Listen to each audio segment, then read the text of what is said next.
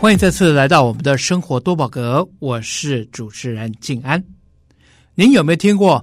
中心新村？有没有听过台湾省政府呢？我想，如果大家记忆犹新的话，还可以知道啊，明在二十年前啊，台湾省政府还是存在的。我们可以说哈，从整个啊政府拨迁来台之后呢，台湾省政府就占了非常重要的行政角色，它成为中央政府跟各县市政府中间的桥梁。而由于地位的特殊，所以呢，台湾省政府也成为一个政府必须要保护的一个行政中枢之一。因此呢，啊，拨迁到了位于南投的中心新村，同时也把当地的公务员在原地安置下来。而中心新村的规划也就仿照着当时英国的田园小镇的规划。里面花木扶疏，而且各项的交通四通八达。里面还有一些经过特别设计的，比如说像囊底路啊，像一个布囊啊，像一个囊袋一样的一个道路的形状。另外呢，在中心新村的各种的房舍呢，也有各种不同的样貌，而这些都是政府建造出来给这些在省府工作的公务人员。成为的一个类似眷村的一种形态，很多人听到了眷村，可能大部分熟悉的是军眷村啊，里面有很多啊，当年从大陆一起来的这些的老兵跟他的军眷，但是位于南投中心新村的台湾省政府，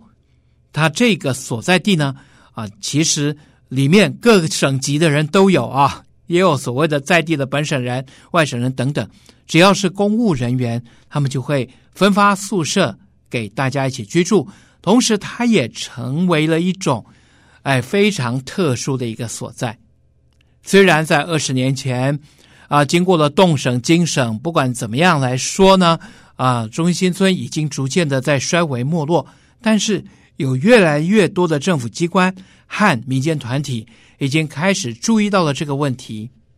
那么有一个非常热情的啊、社会团体啊，叫做省府日常散策，他们进驻了中心新村，跟在地的居民一起打拼，希望能够让中心新村华丽转身。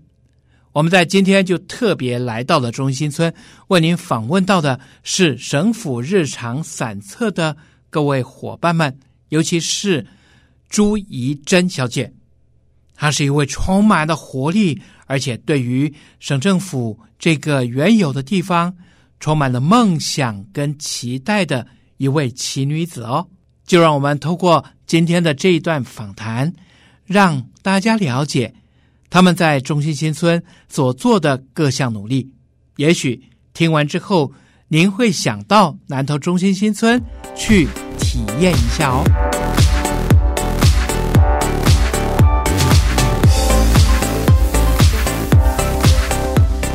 就是我们希望用一个比较慢活的一个态度，然后让大家来体验中心新村的美好。对，因为其实现在的整个一个时时代，然后每个人就是生活很紧张，脚步也很快。可是刚好中心新村它在这边的一个整个生活的氛围，就是会让人家就是走进这边就会不由自主的想要去放慢脚步。那我们也希望就是透过大家这样子一个呃比较慢游的一个速度，能够来看见中心新村不一样的一个地方。那慢慢的我们。希望把中英新村的一点一点小小的力量，把它群结起来，包括说，哎，可能跟在地的村民，或是像跟在地的一个小店家，那大家串联起来，那集成一个群聚的力量，让大家看到更多更多中英新村不一样的一个文化，包括有吃的、玩的、体验的，对。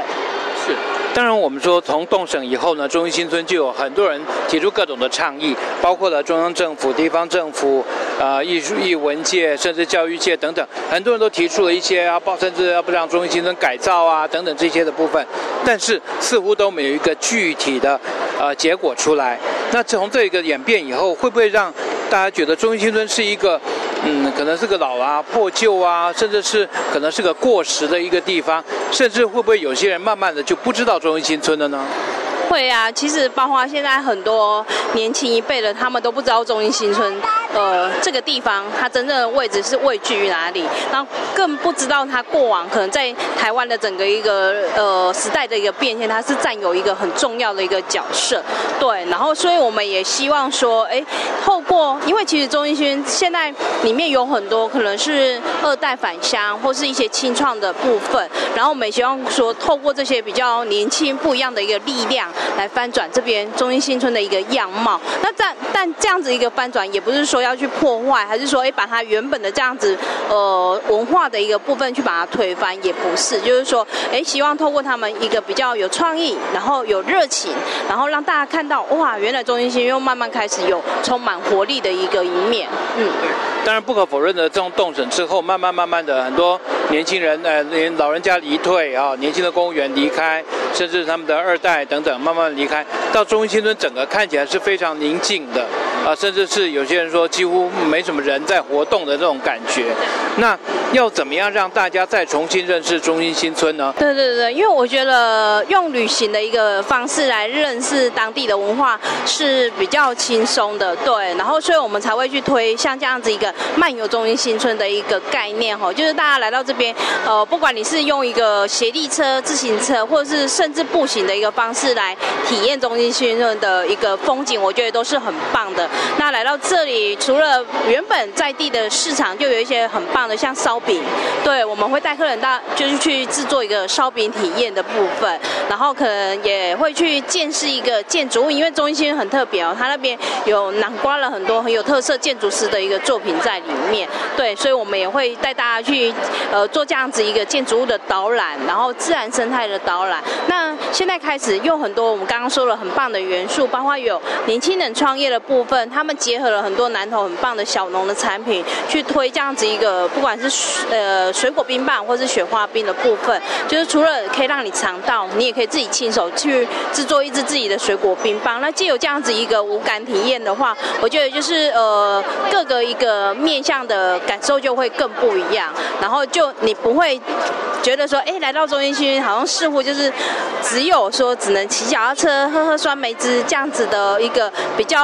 呃少一个体验的一个部分。反正现在就是会更丰富，就是说，哎，你亲自来，呃，银发族来都很棒，对。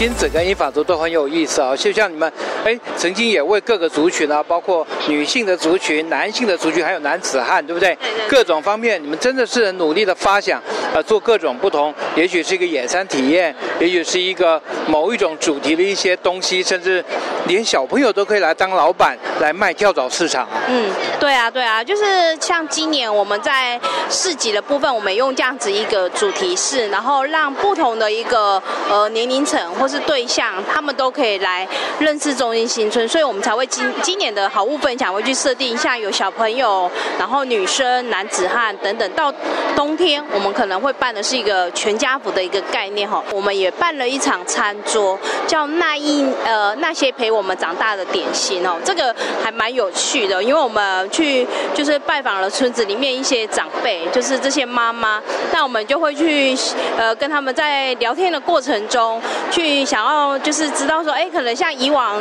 因为其实以前的一个呃时代，就是说，哎，可能大家都都是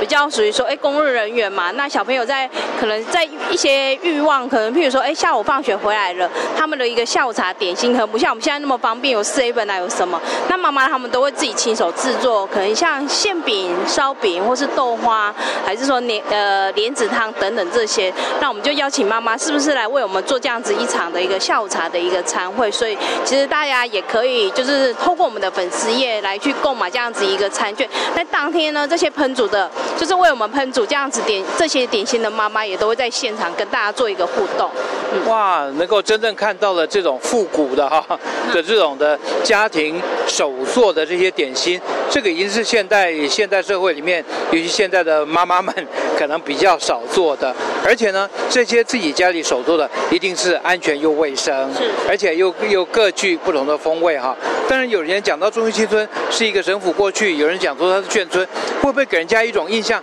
眷村就是老老旧旧、破破的呢？其实中心村是不一样的，对不对？对对对对，它呃仅呃整个建筑物都是原汁原味保存下，当然因为经过一个时呃时间的一个累积，建筑物是的确就是可说哎可能因为现在因为动审的关系，可能就是在那边居住的原住户也越慢慢减少，所以我们也希望说哎可能有一些年轻人进来，然后我们也透过这样子的呃可能不管是周边的一个环境的。一个家子去运用，然后让大家也可以去感受这样子的一个生命力啦。对，就是。我们知道神府日常散策其实是一个很有活力的一个团队，似乎也会只要有年轻人他愿意回来，有适当的方式，你们也可以协助他们去看看能不能呃租一下眷舍啊，或者是有一些不同的管道可以争取到一些行政的资源，对不对？就像这一次我们的亲爱爱乐他们进来，你们也帮他们作为在一些宿舍或者一些资源的，那这样子的话，是不是也鼓励更多年轻人？其实你要开创自己人生也好，或者要发挥自己理想也好，不妨可以找中心新村来作为基地。哦，对啊，非常欢迎哈，因为现在就是不管说呃你是喜欢中心新村的年轻人，或者是说这个地方是陪你长大的，呃，我觉得都欢迎大家可以来找我们，因为其实我们在整个村子里面，我们呃有市集，那我们也有呃一个快闪小店的一个部分，那大家可以针对你自己一个创意的一个发想的呃部分，可以来跟我们讨论。然后我觉得就是呃创业的路上，你就不会觉得说。只有你自己一个人。我们这边，我觉得就是当你可以告诉我们你的一个梦想的时候，这里现在开始有很多很多年轻人是可以一起来陪你，就是哦，可能去推你的一个产品或是服务的部分。